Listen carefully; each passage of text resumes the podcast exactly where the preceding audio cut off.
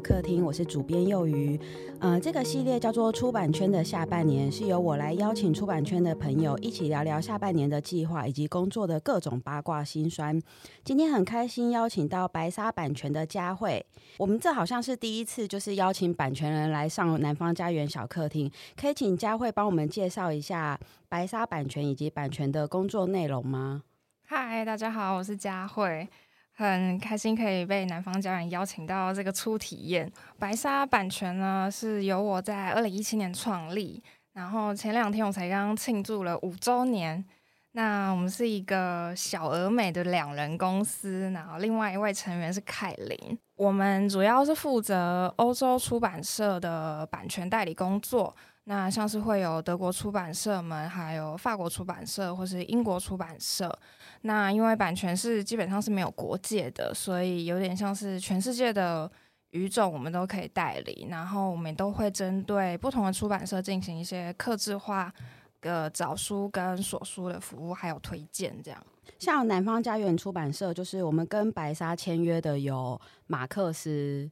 对对对，对对对，爱情的那个，对，讲马克思的爱情，然后还有一本是在今年下半年会出版的《沉默的羔羊》，这本其实比马克思还要早签，但是对，对，因为翻译实在太困难了，所以就一直延，一直延，一直延。那刚好今年有选举年，就我们希望可以透过呃《沉默的羔羊》这本，就是来讲讲看现在精英民主所带来的问题。对，嗯，那我们到时候再来说。那呃，像今年的台北国际书展呢，就是移到六月。像我们今天录音的时间，刚好是台北国际书展的最后一天。不晓得这样子移动的话，对你们版权有什么影响吗？我想，对于版权基本上应该是没有影响，毕竟活动还是会在书展上进行。嗯，但其实因为疫情的话，今年比较像是呃没有国外出版社来参展，嗯，所以。就变成相对的版权活动没有这么热络，但是也因为疫情，很多事情很多版权的会议都已经移到线上来举行，嗯，大致上没有太大的影响。但其实如果没有疫情的时候，比如说如果像是明年还是在六月举办的时候，其实会有一个缺点，就是因为这个时间也是首尔的首尔书展，哦，然后完全重叠了，所以就是有点像国外的。呃，版权人如果要来亚洲参展的时候，他如果得在韩国跟台湾抉择的时候，我想台湾是蛮吃亏的。嗯，就是毕竟他们也没办法一组人嘛，拆成两个，因为他们有时候一个 team 也只有两个人。对啊，对。欸，那像佳慧之前是往年都会去首尔参加首尔书展吗？之前有参加过一次，因为就是作为那个他们有一个 fellowship 的计划嘛，嗯、然后就有一个小摊位在那边。但因为首尔基本上我们也没有引进，因为还有其他代理在负责，嗯、所以我们主要像是有点像是去认识不同的国外出版社跟看看市场。嗯，比较是交流，对，比较像是交流。嗯、不过像韩国最近就是他们的书展也一直感觉好像都比我们做的越来越盛大。对对对，像他们首尔就会有两个书展，嗯、一个好像是邀请制，然后一个就是你是报名制的。嗯，哎，像国外的书展是不是比较是注重版权交易？国外的书展，嗯，很难讲，因为毕竟有点像是全世界都有各式各样的书展，每个月都有书展。那如果以最著名的，比如说波隆纳跟伦敦来讲，嗯、波隆纳真的就是完全的版权交易居多，然后还有展览嘛。嗯然后，呃，布伦敦书展比较像是就是英语界的盛事，嗯、那它有点像是一半一半，也是会开放一般民众。其实现在书展都会开放一般民众让你去参观。嗯、哼哼，那如果是说到法兰克福，它是最大的书展殿堂嘛，它主要是版权交流。那周末它会开放给一般民众。嗯，但像如果是比如说是德国的话，法兰克福书展之外还有一个莱比锡书展，那个就是纯粹的。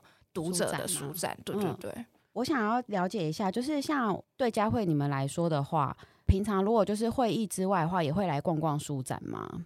对，我们还是会参加书展，因为像往年的话，大概国际出版社主要的会有二三十家吧，主要来销售的。嗯，那基本上都会跟他们约见，或是安排出版社跟他们约见。嗯，那今年是没有在版权的部分。在台北书展上，我们的角色比较像是一来是接洽的部分，二来就是看看这个书是现在大家喜欢什么。是因为其实往年台北书展，我们当然会推出一个书单，但其实效果真的不好，我也不懂为什么。我想可能就是因为太竞争了，所以你很容易就是你只能万中选一，对编辑来说也是蛮头痛的。对啊，对，对，因为其实，呃，书展之前，编辑真的会收到好多就是书讯，对，然后你只能就是，其实我真的像我自己是没有时间全部看完，然后你就只能看前几页，或者是版权特别有提出来的那几本，然后稍微看一下，然后有时间的话，就顶多就是开会之前赶快划一下手机，看一下后面还有什么有兴趣的，感觉几乎是要在书展的版权会议期间，先确定一下明年大家到底都要出什么。对对对，我觉得这个选书就真的是很大的重点，嗯、就是你真的很难预测明年跟后年，嗯、但是因为你签的书，你现在当下要找的书，其实就会是明年跟后年的书了，所以那个就有点像是在预测，那个、对，预测就是盲人摸象这种感觉。我觉得很像，就是有一种在预测到底之后会有什么趋势什么的。像我们最近就是明明南方也都从来都没有出过 AI 或者是。跟科技比较相关的书籍，然后我就是还是会一直想说，我是不是要稍微看一下这类东西？但明明又不懂，就实在觉得好难选哦。对，现在真的很难选，因为比如说像疫情之后，读者真的是口味大变。就比如说大家花很去年开始或是前年开始，大家花很多时间在家里的时候，嗯，就我们卖掉一堆健身书，欸，哎。就真的很奇妙，以前所以这些书可能都没有出版社想做，但是后来就会有一些出版社做一些运动啊、健身。呃、像这样的话，食谱书是不是也会卖的比较好？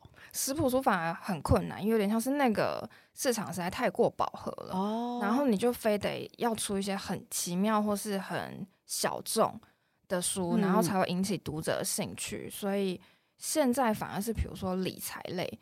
然后连小朋友都想要看理财书，我觉得就是小朋友的理财书吗？对对对，小朋友的理财书，哇，很酷哎，就是有 点像爸妈从小帮小朋友建立金钱观念是什么这样。哦，很很有趣耶。哎对，所以像这两年疫情的话，大家都会比较想要看哪一类的书？除了你刚刚说的，嗯，大家另外一部分看蛮多，也算是心理励志类，还是心理励志？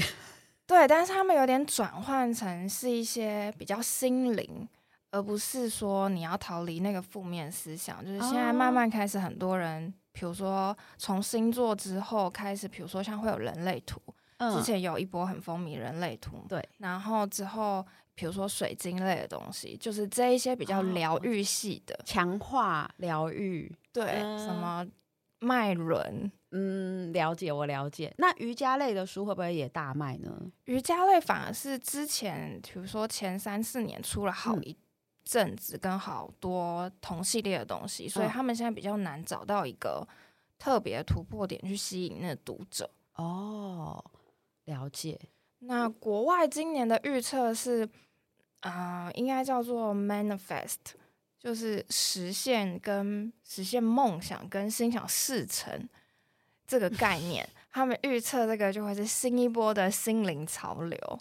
我总觉得心灵类其实就不外乎摆脱负面情绪，跟强壮自己的心灵，跟想要心想事成这些东西，对对对，就感觉好像这几个主题是不断的在轮回流来流去的。是。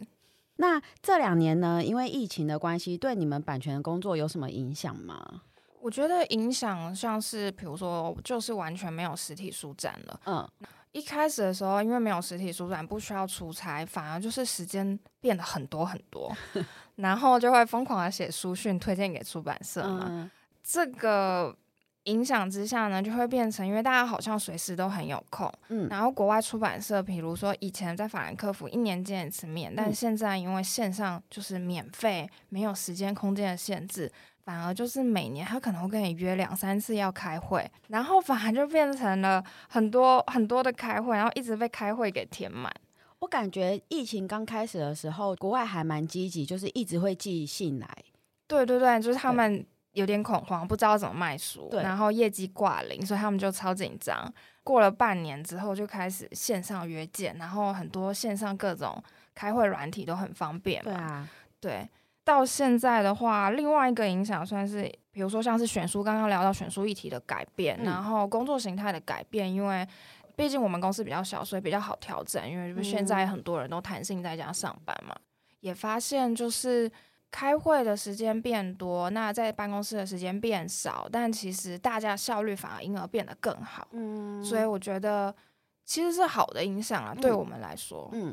对啊，我感觉好像版权公司到现在为止都还是蛮多人是保留居家上班的。对，大家喜欢居家上班，比较自在。真的，像我也是，就是因为有小孩的关系，然后再加上我的工作也是比较可以在家完成，所以我就有跟我们。就是总编辑讲好，就是我也是两一个礼拜两天到办公室，那其他时间在居家办公。对对啊，然后就觉得，哎、欸，如果要跟国外约开会的话，其实也很方便，就是不用局限在一定要局限在台湾的上班时间内开会。对对啊，像我自己是觉得，呃，国外这几年有两个，就是一种是非常非常积极，他不断的问你，只要有舒展的时间，他就问你要不要来约线上开会。然后另外一种是。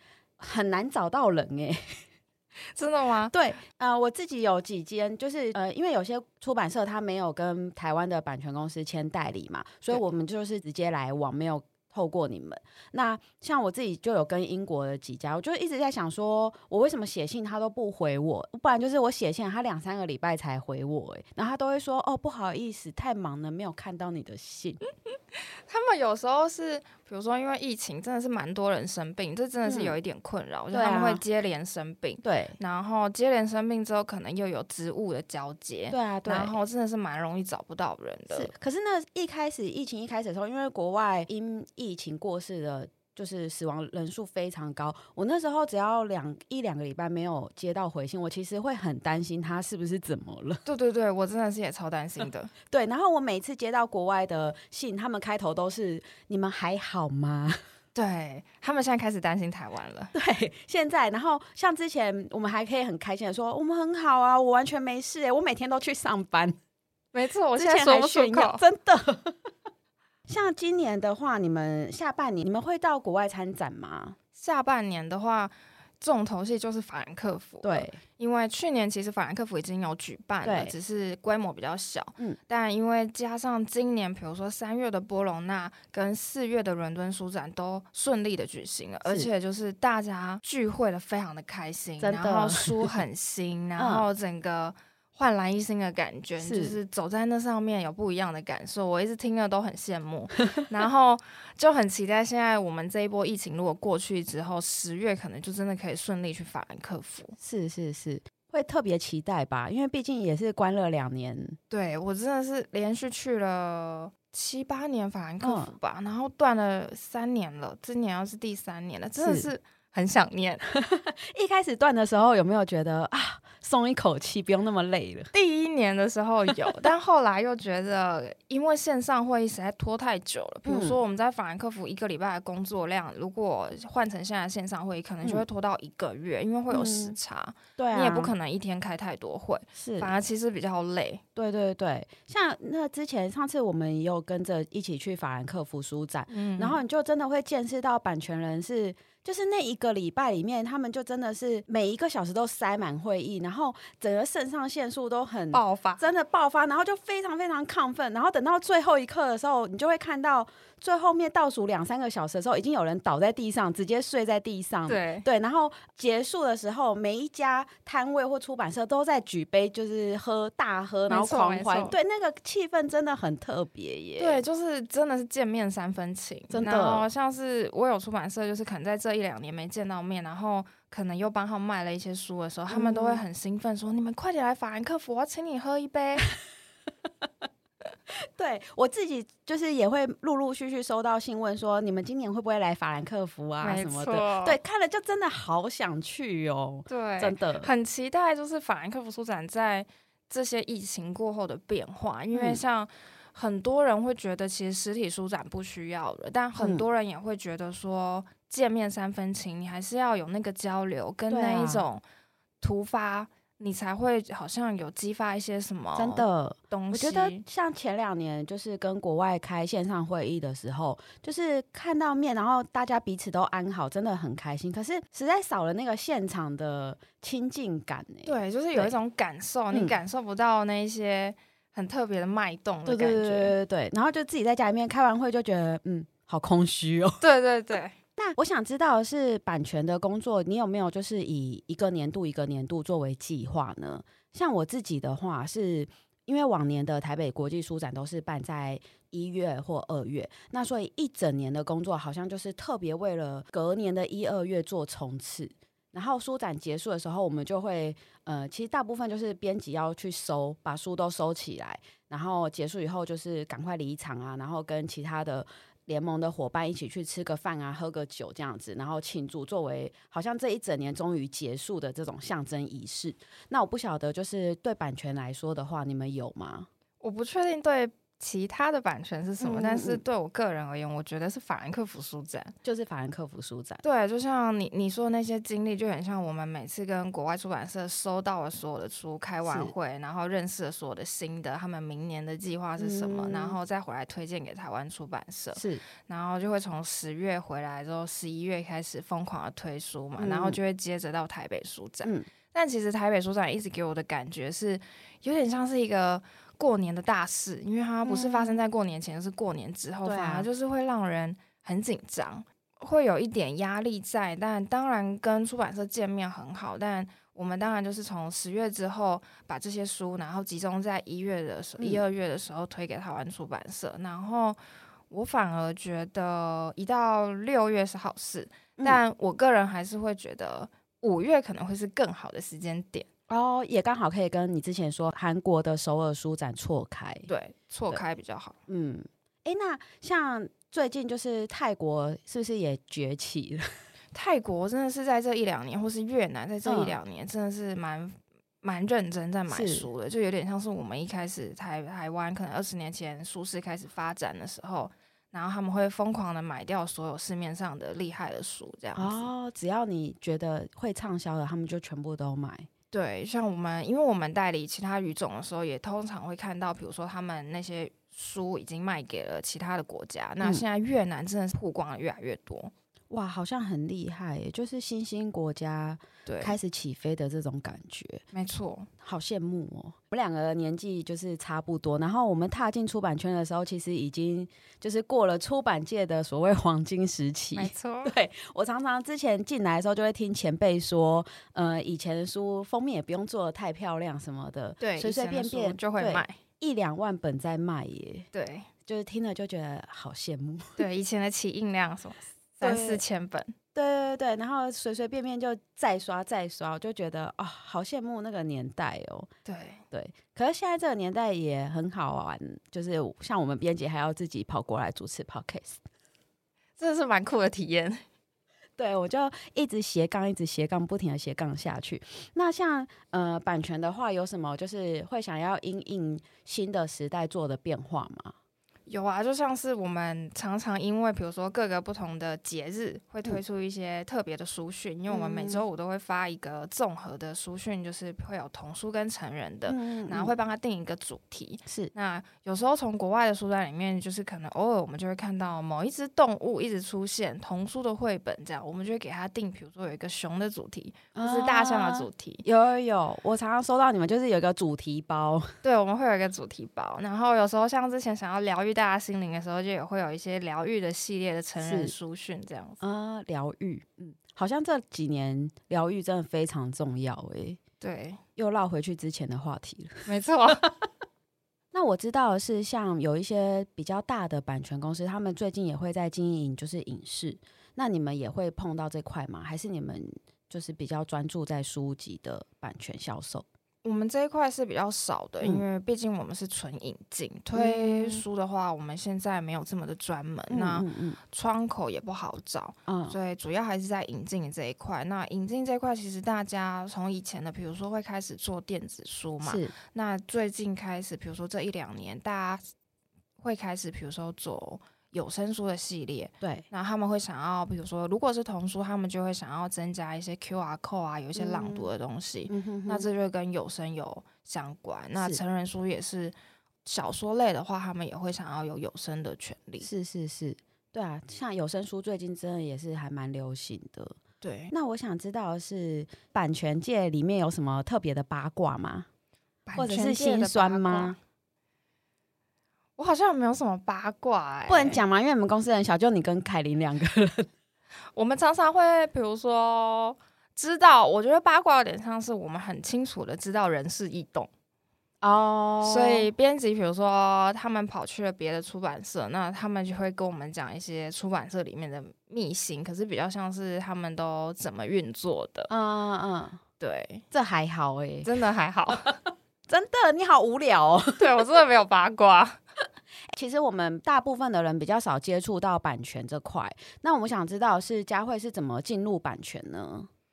进入版权一开始，我年轻的时候，嗯哼，就是刚毕业不懂事，呃、没错，刚毕业的时候，因为我念德文系的，然后就非常的想要跟德文有。挂钩，嗯，但因为在台湾德文相关的工作不是商类的，就是比如说出版界的编辑，是，但我很清楚自己不是编辑那一块料，然后呢，我就呃投了履历，然后才从面试的当中知道原来有版权公司。其实这个工作一开始对我来讲也是。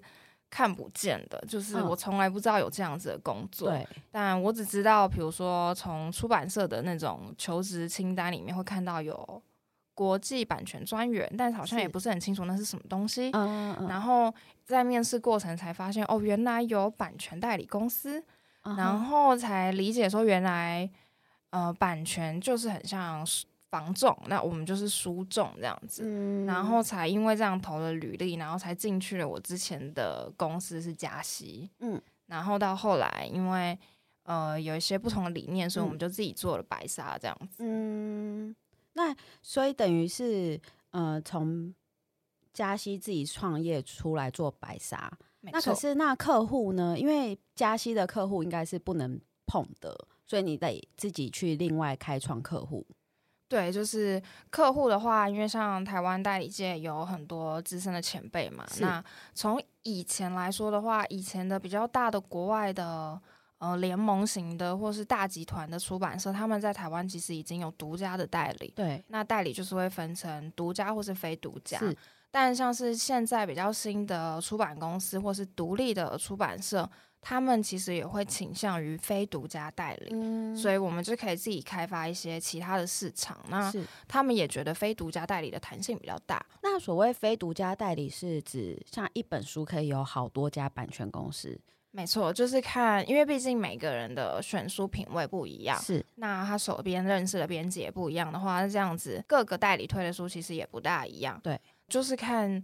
你可以多抓住编辑的心，你可以说出说得多清楚，让编辑可以好理解的话，或是一些行政上的流程比较顺利的话，编辑就会比较想要跟你合作。是，那假设这本书里面有两家出版社都喜欢，那他们也都同时出价了，嗯，那你们到时候是都是会一起提报给国外的出版社，让他们决定吗？还是会要求其他的条件，例如说，嗯，呃，请他们提出。销售计划、行销计划这类的，嗯，目前来说的话，基本上如果有两间出版社提价的话，我们会再设一个最佳的报价截止日，嗯，然后再从中选出报价比较高的给外方。哦，就直接从你们自己先过滤过了，没错。哦。但如果我们知道国外那边也有其他的代理在处理，那他那边也有可能有一些直接往来的客户的话，我们是会直接通知外方，看他怎么决定。哦，了解。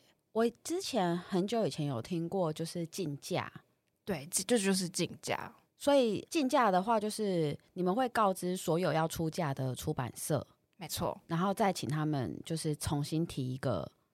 对，那通常会设一个，比如说最低的价格是多少，哦，然后就是让各个出版社往上加上去，看他们的预算有多少。哦，因为我以前在另外一家出版社工作的时候，然后有一位很有名的日本作家，就是放出他的版权，他不要再跟之前的出版社签约，所以就会有同时三四家出版社要竞价。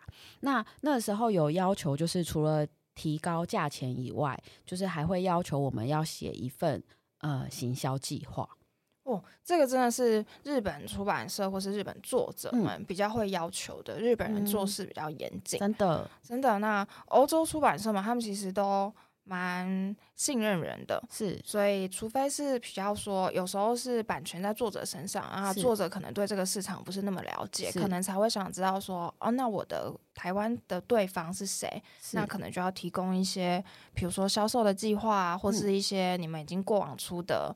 呃，书单，然后还有公司的简介，嗯，然后去博取作者的信任。哎，说到这个，我有一个就是超棒的故事，就是我自己觉得很励志。因为史蒂芬金的书一直以来都在皇冠出版嘛，然后有一年他有一本书是跟另外一位作者一起共笔的，那本书就是有放出来。给其他出版社来标，可能皇冠有优先权，但是他们可能就放弃了。我们那时候看了就觉得，天哪，好想要哦！就是史蒂芬金呢，说不定我们可以靠这个赚一次，好酷，赚个半年，然后直接关门休息这样之类的，就觉得很棒。然后我们就试着提。价钱，价钱当然也是我们自己提过，有一点高的啦，就是提提看，因为我们觉得其他出版社可能会提更高，就是一个好玩的心态。结果最后他竟然选了我们，版权那边通知我的时候，我超惊讶的。后来跟他说：“真的吗？你没有发错人吗？” 就我回信给版权，然后版权跟我说：“没有，就是你们。”然后我说：“那我可以问为什么选我们吗？”然后他就说：“哦，因为两位作者看了你们简介，很喜欢你们，超开心。”结果。销量还是被我们搞砸，也没有搞砸啦，销量还是跟我们的书差不多。但是真的是一种肯定哎、欸，对，就是、如果有喜欢的作者看到挑选你们，对啊，对啊，我们那时候还在那边说卖几千本就去哪，就去日本，然后卖几千本就去卖三千本去台东，卖一万本去日本，然后卖两万本我们就关门，下半年不要做了。不觉得我们的愿望很小吗？只要两万本，我们下半年就可以休息。真的，只要两万本。哎、欸，那佳慧手上有什么大牌作者吗？大牌作者，我们要说已出版还是未出版？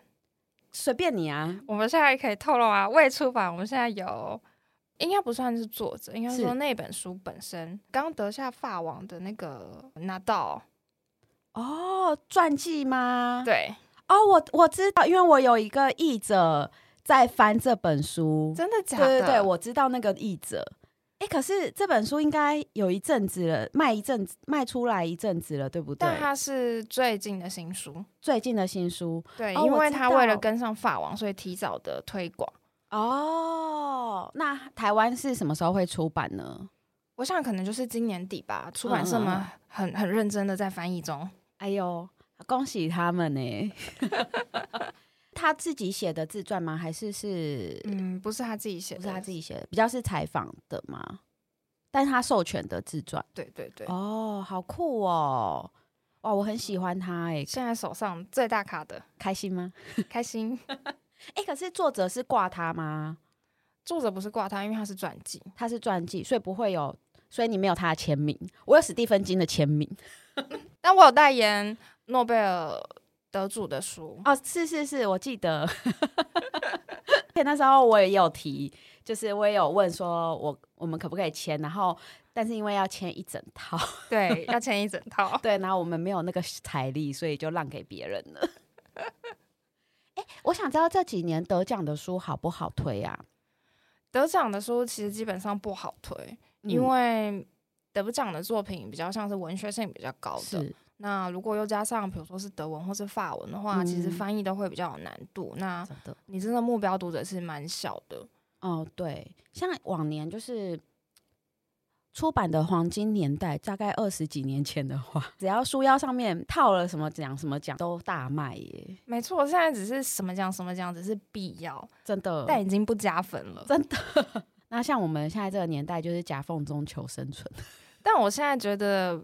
秉持的理念就有点像是精准的小众就是大众，真的真的。对，你只要小众，就算你只能卖两万本，嗯，那它是所有小众的人数，那你就是大卖了。没有，现在就算大众卖两万本也是大卖。当然，大众就是我们就先把它放旁边。但是我就觉得，对我们来说，就是因为我们这几年出版的量有变得比较少一些些。之前我们可能是每一个月都会出一本，那现在可能两三个月一，但是我们的出版的量就是印刷量没有降低，再刷率也还蛮高的。所以我觉得，对啊，所以我觉得真的是精准的小众，没错，就是大众，真的。这句话今天的励志名言呢，谢谢，不客气。哎，那像佳慧再来之前之后要就是有什么计划吗？你说版权计划吗？版权计划好像就差不多，对不对？就是对，每年都是这样子嘛，跟着议题走，跟着议题走。对，那你自己个人呢？我个人吗？就是计划着法兰克福书展结束以后要出去玩吗？对，当然了，我要封锁你的 IG。然后就圣诞节的年假了啊！圣诞节你该不会，你该不会要从法十月一直待到圣诞节吧？没有没有没有这么夸张。反正你现在都远端工作，你有差吗？是可以啦。对啊，如果回来不用隔离，哎，说不定到那个时候回来就不用隔离了。对，我现在正在期待这件事情。那佳慧有什么？最近你在看什么书吗？有什么书想要推荐给我们的听众吗？我最近看的书是一本灵性的书，因为就是毕竟今年是灵性的。你有看到我翻白眼吗？嗯，但书名我是有点忘记了。但那你还看？但是一本很棒的书，跟灵魂有关，是欢迎大家去认识自己的灵魂。那你有认识自己的灵魂了吗？我想，就是你在认识灵魂之后呢，你对很多事情会变得比较放宽心，因为你会知道很多事情是你自己的课题，嗯、或是那是别人的课题，哦、你因而就不会计较这么多。我觉得是有点像是提升自己的情绪跟各方面的管理吧。是。好了，我想要跟大家说一下，佳慧真的是一个很好的版权代理，因为我透过他就是认识很多德语界的书籍，然后我自己也看了好多白沙的书，也非常喜欢，但是可能到南方手上的话，会有点不知所措，所以就只好任由他们就是留给别的出版社。南方家园最近也有出版很多可以。自我审思或者是愉快的书，例如我的流行音乐病，还有再见乌斯曼。那欢迎大家可以来南方家园的呃脸书或者是 IG 来跟我们一起欣赏这些好书。那今天非常谢谢佳慧，如果你喜欢今天的内容或有任何想法，欢迎留言给我们。我们下周见，拜拜，拜拜。